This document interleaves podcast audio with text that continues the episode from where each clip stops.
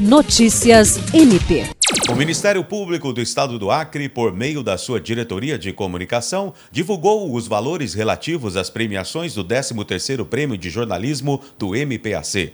A boa notícia é que nesta edição o órgão dobrou o valor do prêmio em todas as categorias do concurso. O anúncio foi feito pelo Procurador-Geral de Justiça Danilo Lovisaro do Nascimento. Na categoria Jornalismo de TV, o valor do prêmio dobrou para 10 mil reais, seguido de 7 mil reais para a Jornalismo Escrito, 7 mil reais para a categoria Jornalismo Falado, 2 mil reais para Jornalismo Acadêmico e 4 mil reais para a categoria especial de fotojornalismo, uma novidade da 13ª edição. William Crespo, para a Agência de Notícias do Ministério Público do Estado do Acre.